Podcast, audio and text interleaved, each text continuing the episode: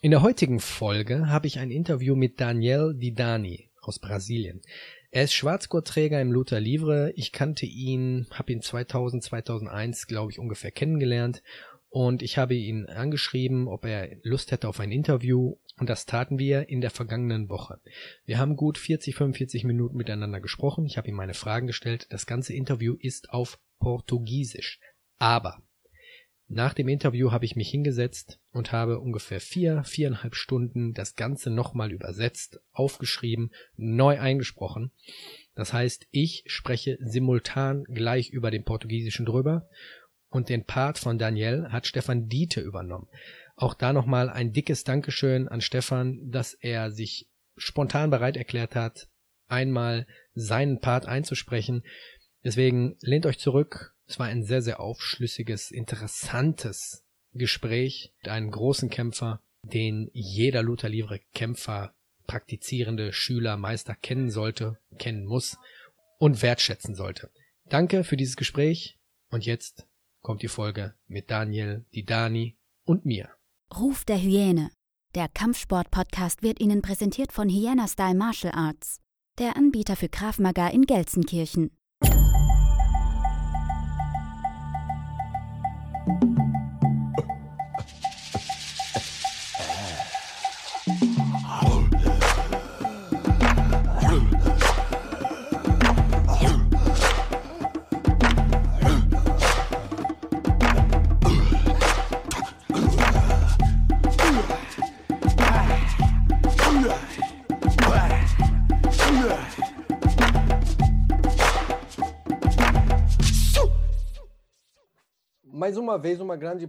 Heute habe ich wieder eine großartige Persönlichkeit aus dem Kampfsport zu Gast. Er brachte das Luther Livre nach Deutschland. Ich habe ihn 2001, 2002 in einer brasilianischen Bar hier in Deutschland getroffen. Daniel sang und spielte Gitarre und ich arbeitete als DJ. Ja, das ist mein Beruf. Daniel Didani, vielen Dank, dass du dir Zeit nimmst. Herzlich willkommen pelo seu tempo nessa entrevista para mim. Seja bem-vindo. É um prazer todo meu. Die Freude ist auf meiner Seite. Danke. Como você tá? Wie geht es dir? Tudo bem. Alles gut. Wie ist die Situation jetzt in Brasilien mit dem Coronavirus?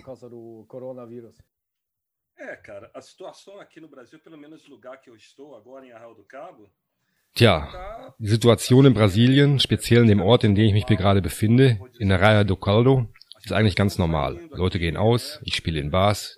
Die Lage hier in Araya de Caldo im Norden Rio de Janeiro ist so, dass die Menschen immer noch etwas Freiheit haben, im Gegensatz zu Europa. Wirklich? Ja, in Europa ist die Lage wohl wirklich kritisch. Hier ist alles zu. Du darfst keinen Sport mehr betreiben, nicht mehr in Restaurants gehen. Alles ist eh geschlossen bis zum 31. Januar. Und ich glaube, das wird noch weiter anhalten. Schlimm. Das glaube ich auch. Sehr schlimm. Sehr viele Restaurants sind schon pleite gegangen. In fast ein Jahr ist schon alles mehr oder weniger geschlossen. Hab ich gehört. Sehr viele Geschäfte und viele Stellen sind pleite. Ich hätte nie gedacht, dass so etwas in Europa passieren kann. Und was noch viel schlimmer ist, dass die Impfung hier sehr langsam vorangeht. Habe ich auch keine Worte mehr. Du bist in Rio de Janeiro geboren und wohnst dort. Genau. Wie jede Folge beginne ich mit einem passenden Zitat. Dieses Zitat stammt von Sun Tzu, Die Kunst des Krieges. Ich weiß nicht, ob du dieses Buch kennst. Ja. Strategie ohne Taktik ist der langsamste Weg zum Sieg. Taktik ohne Strategie ist das Geräusch vor der Niederlage. Das kenne ich. Und dieses Zitat, finde ich, passt perfekt zum Luther Livre. Findest du nicht auch? Absolut. Technik und Strategie ist alles. Wann hast du mit Luther Livre angefangen? Ich habe schon als Kind viele Kampfsportarten gemacht. Im Alter von zwölf Jahren fing ich mit Capoeira an. Danach Judo. Dann folgte Karate. Dann muss ich kurz überlegen, habe mich aber nie lange in den Kampfsportarten aufgehalten. Habe dann immer was Neues und anderes ausprobiert, bis ich später zum Jiu-Jitsu kam. Ich war Schüler von Carlson Gracie bis zu meiner Lila-Graduierung, bis ich 1975 eine Herausforderung an der Copacabana hatte. Da waren zehn Karateka. In dieser Zeit hatte ich ja Karate gemacht. Ich war 15 zu der Zeit. Es waren zehn Kämpfer. Aus dem Karate gegen zehn Kämpfer aus dem Jiu-Jitsu. Und unter denen vor Ort waren Holtz Gracie, Howie und Hickson. Und die Kämpfe waren schon sehr ehrlich. Ich war fasziniert von der brasilianischen Jiu-Jitsu-Variante denn die kannte ich damals noch gar nicht. Und danach lernte ich bei Carlson Gracie, denn der war damals der einzige Gracie, der unterrichtete. Die Techniken des BJJ. Denn das BJJ entstand ja damals in Brasilien und schwappte dann raus nach Amerika, Japan und den Rest der Welt. Und ich trainierte dann BJJ, bis ein Freund von mir, der jetzt in Frankreich wohnt, mich einlud, mit ihm zu trainieren. Und ich ging zu ihm, ohne meinen Kimono, und er schaffte es, mich fünf bis sieben Mal durch einen Beinhebel zur Aufgabe zu zwingen. Ich war fasziniert. Denn im Jiu-Jitsu hatte ich sowas noch nie erlebt. Also ging ich zu Karlsson und sagte ihm, Meister, ich war bei einem Typen, der trainiert ohne Kimono, unter Liebe. Und er hat mich mit Beinhebel fünf bis sieben Mal tappen lassen. Kannst du mir sowas auch beibringen? Und dann sagte er, nein, sowas machen wir hier nicht. Das sind nicht unsere Techniken. Und ich sagte ihm dann, alles klar. Und dann ging ich zurück zu Eugenio und fragte ihn, ob er weiter mit mir trainieren könnte. Und er meinte, klar. Ich bin dann schließlich sein Schüler geworden. Luther Liebe hat mich fasziniert. Und habe dann 1993 mein Schwarzgurt gemacht. Aber das ist doch, was derzeit alle reklamieren, wenn es im BJJ um Heelhooks oder Beinhebel geht. Hast du eine Antwort darauf, warum das so ist? Das Jiu-Jitsu hatte in Rio de Janeiro zwei Herkünfte, das der Gracies und das andere des Meisters Fada. 1970 fanden dann die ersten Turniere im Jiu-Jitsu statt. Die Schüler Fadas trainierten damals zusammen mit den Schülern des Luther Livre. Und Fadas BJJ war damals bekannt für seine Beinhebel. Die wurden Spezialisten, was das angeht. Und zu dieser Zeit gab es im Jiu-Jitsu nicht so viele Regeln wie heutzutage. Also nutzten die Schüler Fadas die Beinhebel bei den Turnieren aus. Durch die Familie Gracie, so erzählt man, sahen, dass die Schüler Fadas dauernd durch die Beinhebel gewannen und verboten dann bei Turnieren die Beinhebel. Das ist die Geschichte, die mir erzählt wurde.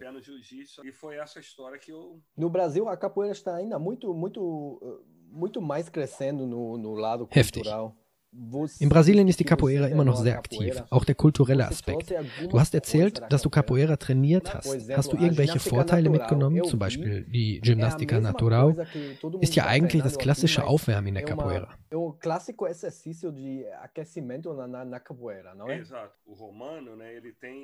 Ganz genau. Die Capoeira beinhaltet so viele Bewegungen, die von Tieren aus dem Dschungel Brasiliens übernommen wurden, wie zum Beispiel das Ausweichen. Die Capoeira bietet im Gegensatz zu anderen Kampfsportarten eine völlig andere Art des Ausweichens. Du blockst nicht einen Schlag ab, sondern weichst dem Schlag aus. Wir haben hier ein Beispiel. Der Kampf Anderson Silva gegen Trail Son. Wenn Son Silva mit dem Ellbogen attackiert und Silva einfach nur ausweicht und ihn mit einem Knie schließlich trifft und er K.O. geht. Sowas sehen wir selten in der UFC. Aber das sind Techniken aus dem Capoeira. Das Ausweichen der Schläge sieht man sehr viel im Capoeira. Wie lange hast du Capoeira gemacht? Ich war Schüler vom Meister Rubes, der seine Capoeira voll und ganz auf den Kampf ausgerichtet hatte. Und später dann bei Meister Camisa bis zur orangenen Kordel. In dieser Zeit trainierte auch Marco Rusto bei mir. Er trainierte auch Capoeira. Wir übernahmen sehr viel aus der Capoeira mit ins MMA. Auch damals in Deutschland lehrte ich meinen Schülern das Treten aus der Capoeira, weil es anders ist als das herkömmliche. Genau. Ich trainierte 10 bis 12 Jahre Capoeira mit Mestre Babalu. Kennst du vielleicht? Kenn ich, kenn ich. Moreno aus Köln. Leco, ele morreu, você, você, você sabia, ne? Mestre Leco, der ja vor Jahren gestorben ist, Moreno und all die anderen sind fort oder trainieren nicht mehr. Die Capoeira hier in Deutschland ist leider tot. Es gibt noch Schulen in Köln, in Umgebung, aber das war's auch. Ich sehe eine Tendenz. Vielleicht ist es dir in Brasilien auch aufgefallen, dass immer mehr Menschen zum MMA hintendieren und so Arten wie Capoeira, Judo oder Karate immer mehr in den Hintergrund rücken. Siehst du das auch oder ist die Capoeira in Brasilien genauso stark wie früher?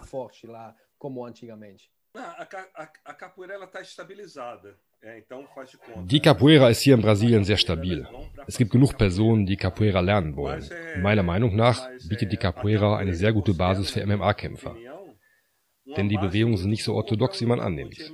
Die Tritte der Capoeira sind etwas Besonderes. Du ziehst das Standbein, um deinen Gegner zu Fall zu bringen. Anders ist als im Muay Thai denn du bist ziemlich nah beim Gegner, um deine Bewegung auszuführen. In der Capoeira trittst du schnell und entfernst dich schnell wieder in eine andere Position. Bei Muay Thai ist das ja ganz anders. Du trittst und trittst von derselben Position aus. Wenn ein MMA-Kämpfer diese Bewegung beherrscht, wird es einem anderen Kämpfer umso schwieriger fallen, ihn zu dominieren. Wie du schon sagtest, Anderson Silva. Ich sehe eine Menge Capoeira in ihm. Aber viele, die die Geschichte der Capoeira nicht kennen und die Kultur um sie herum nicht verstehen, sehen nur einen Tanz und schmunzeln, wenn sie es sehen. Aber dein Beispiel mit Anderson Silva ist wirklich gut. Da sieht man es genau.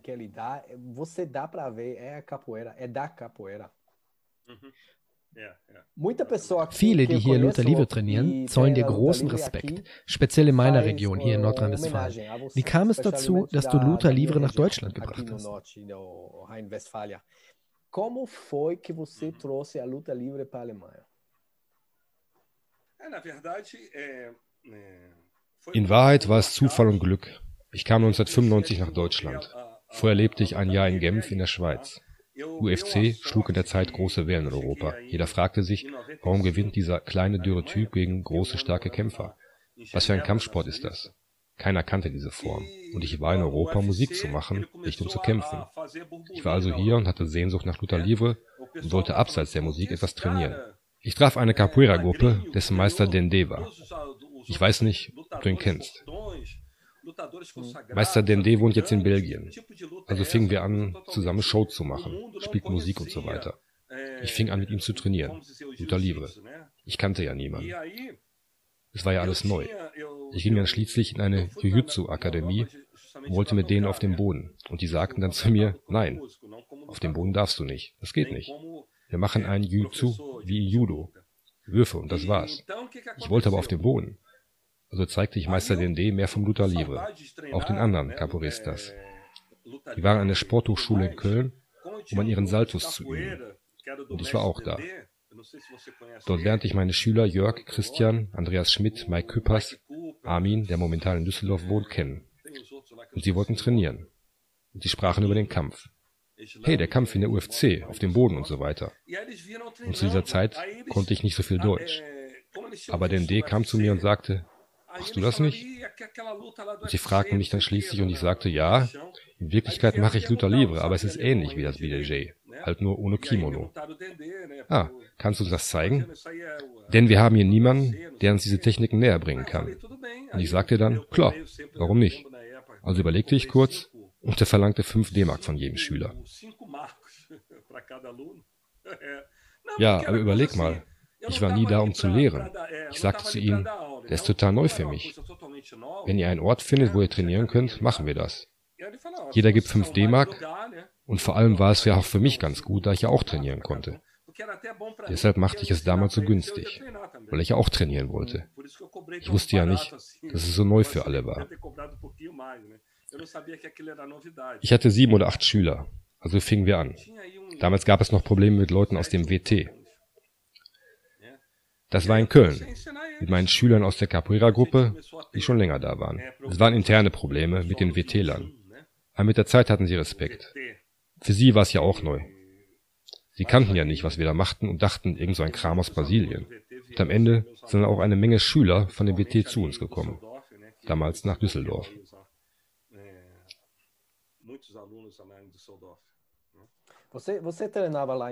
Du hast in Düsseldorf trainiert. Hast du immer noch Kontakt zum UFD-Gym?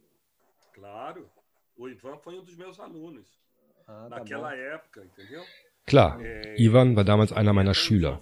In den 90ern war er einer meiner Schüler. Und später fragte er mich, ob ich seine Profikämpfer unterrichten könnte. Und da habe ich dann auch Martin Zawada und David Zawada unterrichtet. Oder auch Abu, Mike Küppers. Ich habe eine Großzahl dort trainiert und später hatte ich keine Zeit mehr, da ich am Wochenende immer verreisen musste. Ich brachte dann den Bruder von Pequeno, um sie weiter unterrichten zu lassen. Danach Jacques Racinho. Aber darauf das Jahr musste ich zurück nach Brasilien, da mein Visum auslief. Zum Glück kam ich aber wieder.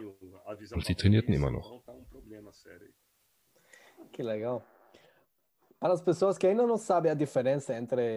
Für diejenigen, die immer noch nicht den Unterschied zwischen BJJ und Luta Livre kennen, worin liegt der Unterschied? Nicht nur im Tragen eines Gis. Gibt es das traditionelle Luta Livre? Nur mit Gihose? Existe o Luta Livre tradicional? Não, é porque é o seguinte. Deixa eu explicar uma coisa. É, Nein, das muss ich erklären. Als Carlos Calerinhos, der Sohn von Fausto Bruno Silla, am Ende der 80er in die Zona de Sul, die neue Generation Luta Livre trainierte. Es war die erste Akademie.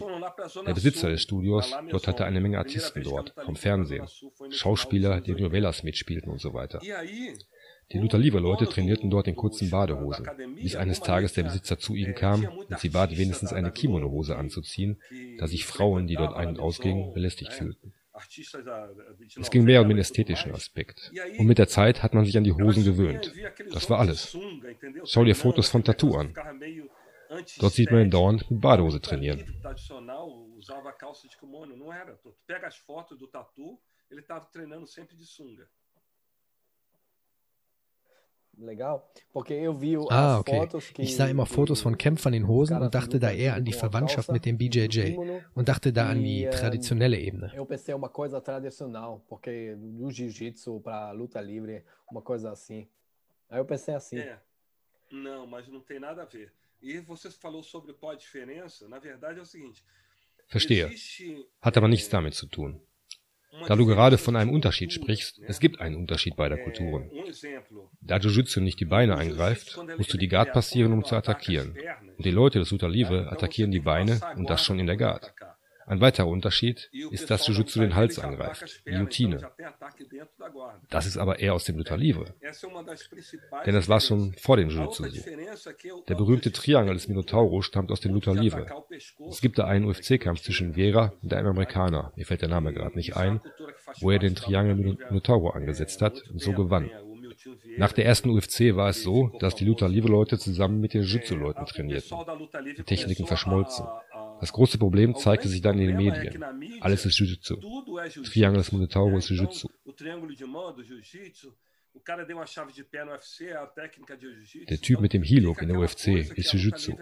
Es war eine große Werbung für das Jiu-Jitsu. Das ist und war ein großes Problem.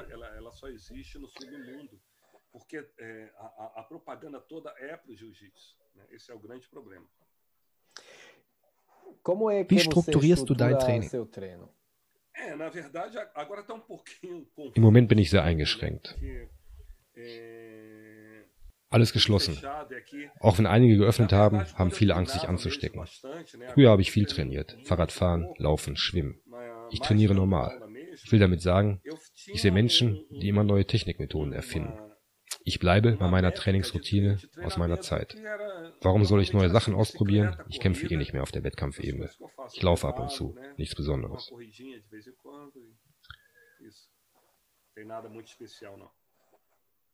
Ich habe viel Zeit in Brasilien verbracht, nicht nur um das Land näher kennenzulernen, sondern auch zu erfahren, woher Capoeira kommt und welche Geschichte Capoeira hat. Beobachtest du dasselbe? Kommen viele Ausländer nach Brasilien, um die Herkunft des Luta Livre zu erleben? Dos outros países para conhecer a luta livre lá no Rio de Janeiro? Muito pouco, porque é, a luta livre ela não é conhecida no mundo, né? Sehr wenig. Aber diejenigen, die kommen, erfahren Techniken, die sie woanders nicht erlernt oder erfahren haben.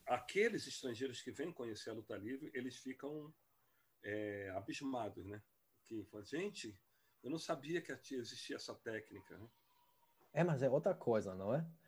Aber das ist doch eine Erfahrung, oder? Ich bin ein wenig poetisch in dieser Sache. Wenn du zum Beispiel Muay Thai trainierst, fahre doch wenigstens einmal im Leben nach Thailand. Kehre zu den Wurzeln dieses Sports, wo alles anfing. que eu acho que, que você tem que ir para o Brasil. Se você treina luta livre ou BJJ, vai para o Brasil, vai treinar onde tudo começou. Und vor allem die Kultur des Landes kennenzulernen. Ganz genau. Bietest du keine Seminare in Brasilien an? Nein, Brasilien ist keine Seminarkultur. Die Menschen da besuchen nicht oft Seminare. Nein, ich rede von den Schülern hier. Es gab schon eine Menge Seminare in Europa. Nein, ich rede davon, Camps anzubieten für Europäer in Brasilien. Beispiel 30 Teilnehmer aus Europa für eine Woche Training in Brasilien.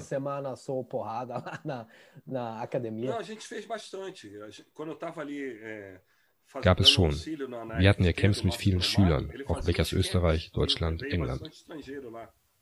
Bastante, inclusive até alguns alunos meus da Áustria, da Alemanha, né, iam para lá, da Inglaterra, iam para lá para fazer camp, né? Isso é legal. É, Finde ich gut. Ja, aber momentan ändert sich ja alles. Eu sei, eu sei. Ich weiß. Es gibt aber derzeit eine Tendenz in Richtung Online-Theorievideos von Leuten wie John Dahan. Kennst du ihn? Wie ist deine Meinung dazu? Die jüngere Generation lieben diese Videos. Ist es eine gute Entwicklung für den Luta Livre?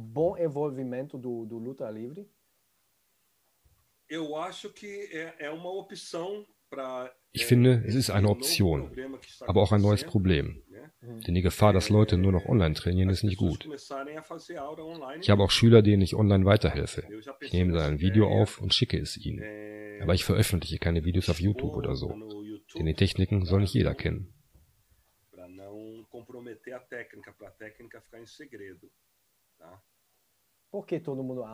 Aber warum ist das momentan der Trend der jüngeren Generation, lieber über YouTube zu lernen?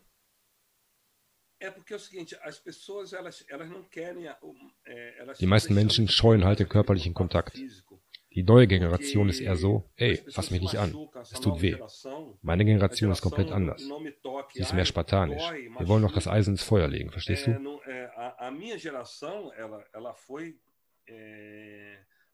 Die neue Generation will lieber online alles schnell lernen und legt wenig Wert auf körperlichen Kontakt. Und ob die Sachen funktionieren, wird dann auch selten ausprobiert. Deshalb haben diese Videos gerade so viel Zulauf. Graduieren kann ich auch nicht online. Die Leute sollen sich vorbereiten, ausprobieren. Die Technik. Es ist immer noch Kampf. ela tem que provar a técnica dela, se ela desenvolveu a técnica numa luta, né? E o que não está acontecendo. Você tem planos no futuro? Gibt es Zukunftspläne? Próximo ano, esse ano, quando tudo acabar com, com o vírus? Olha, por enquanto, por enquanto, eu, os meus planos eles estão assim é, de, do dia a dia, porque Im Moment plane ich von Tag zu Tag. Es ist schwer, etwas zu planen. Die Leute stecken ihre Hoffnung momentan in die Impfung. Sie denken, wenn die Impfung jetzt kommt, ist von einem auf den anderen Tag alles vorbei. Ich habe nicht diesen Optimismus. Vor der Pandemie hatte ich Pläne, Kämpfer aus der Schweiz, des Süden Deutschlands, Polen und der Umgebung für die UFC vorzubereiten. Nur im Moment ist es schwer. Dann kam die Pandemie und vorbei sind die Projekte.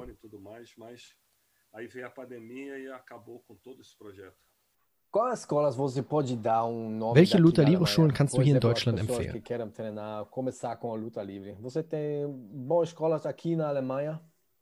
Tem? Tem, tem a escola dos meus alunos, né? Tem, tem...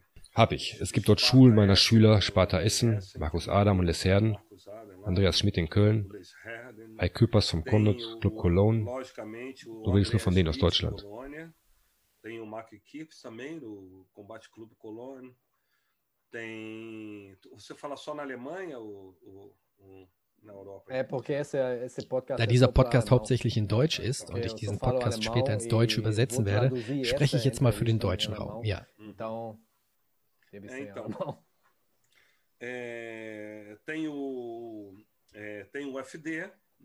Okay. Es gibt in Düsseldorf UFD von Ivan, Armin. Die meisten ehemaligen Schüler von mir haben ihre eigenen Schulen aufgemacht. Es gibt noch eine Menge. Die fallen mir alle momentan gar nicht ein. Im Süden Deutschlands, Saarbrücken. Ich muss da nachdenken. Como é o nome dele? Eu esqueci, ó. Esqueci o nome dele agora. Ist kein Problem. Du kannst mir später die Namen noch schicken, dann kann ich alle Adressen und Schulen unten unter der Folge hinzufügen.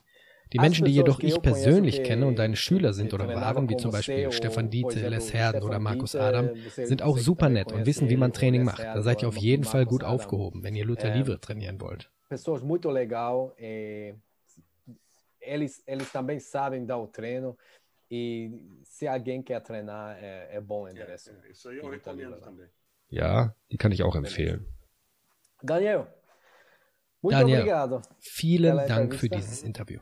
Mas já acabou, desejo já? você. Gerne, schon vorbei. Se você quer falar uma coisa. Leider schon. Wenn du willst, können wir uns noch unterhalten. Die Fragen, die ich stellen wollte, habe ich alle gestellt. Wirst du später noch singen? Ja, später. Ich muss das noch alles ausnutzen. Wer weiß, wie lange wir diese Freiheit hier noch haben.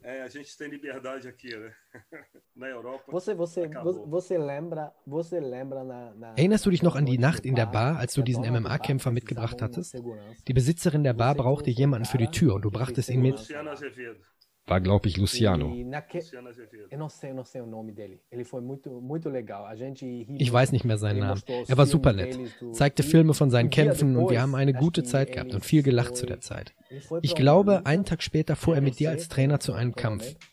In der besagten Nacht jedoch kamen zwei Typen sturzbetrunken in die Bar und fingen Streit an.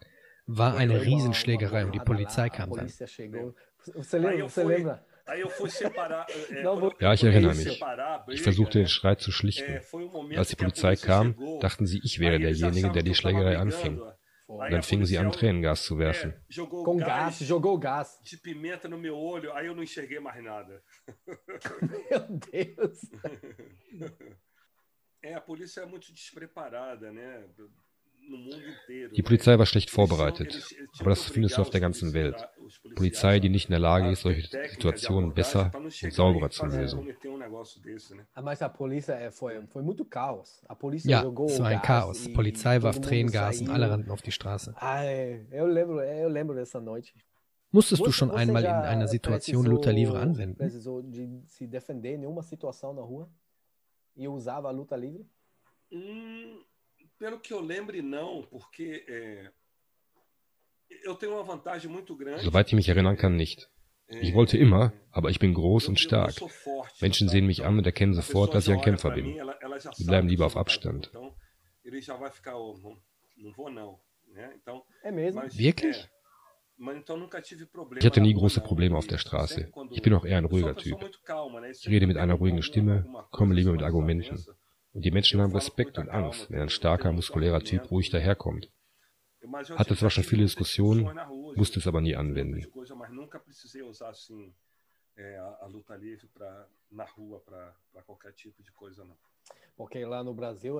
Wobei in Brasilien es auch anders hergehen kann. Das stimmt. Brasilien ist eine andere Kultur. Das verstehen Deutsche manchmal nicht.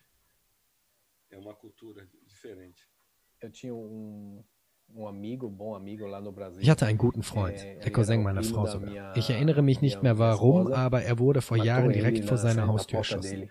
Und gerade in Rio de Janeiro, und gerade in Rio de Janeiro steigt die Gewalt. Por exemplo, Rio de Janeiro é, muito, muito violência também, né? Inclusive é muito perigoso você brigar na rua es ist auch sehr gefährlich auf der Straße, wenn du in einen Streit gerätst. Du weißt nie, ob der Freund deines Gegenübers eine Waffe hat. Ich habe schon einige Freunde dadurch verloren. Ich bevorzuge lieber, mich zu distanzieren, als die Leute zu konfrontieren. Sehr, sehr schlimm.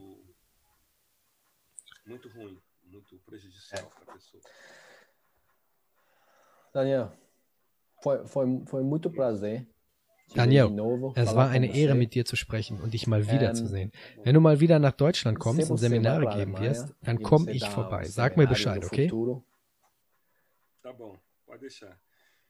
Kannst dich drauf verlassen. Mal sehen, was die Zukunft so bringt, ne? Immer positiv denken. Ah, ja, klar. Ah, você pode sair, você tem o restaurante onde você pode cantar. Ihr könnt ja noch raus, an den Strand, ins Restaurant. Wir können hier gar nichts. Wir haben Strand und Sonne. Aqui tem nada, você não, você não pode sair. Você, Hier gibt's gar nichts. Kein Strand, keine Sonne, momentan schneit es, auch Skifahren ist verboten. Aqui não tem praia, não. Uh, você, aqui tem neve agora, você, você ainda está proibido para ir para a neve, para... Eu vi, eu vi, eu vi as reportagens. Ich habe die Reportagen gesehen. Unglaublich und traurig. É, é muito triste. Obrigado você. Muita saúde Danke a você, dir. Viel Glück und Gesundheit für dich und deine Familie. Ich schicke dir später den Link zur Folge. Eu vou te passar o link quando tá tudo tudo pronto aqui, quando eu fechei aqui. Então, tudo bem, Ruben. Muito obrigado aí por, pela entrevista, tá? Beleza. Vielen Dank, Ruben, für das Interview. Valeu. Tá. Vielen Dank. Obrigado. Vocês também. Ich schicke dir Adressen der Schulen. Obrigado. Gerne.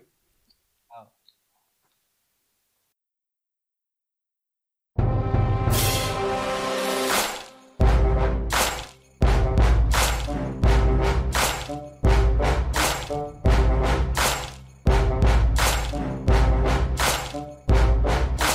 you.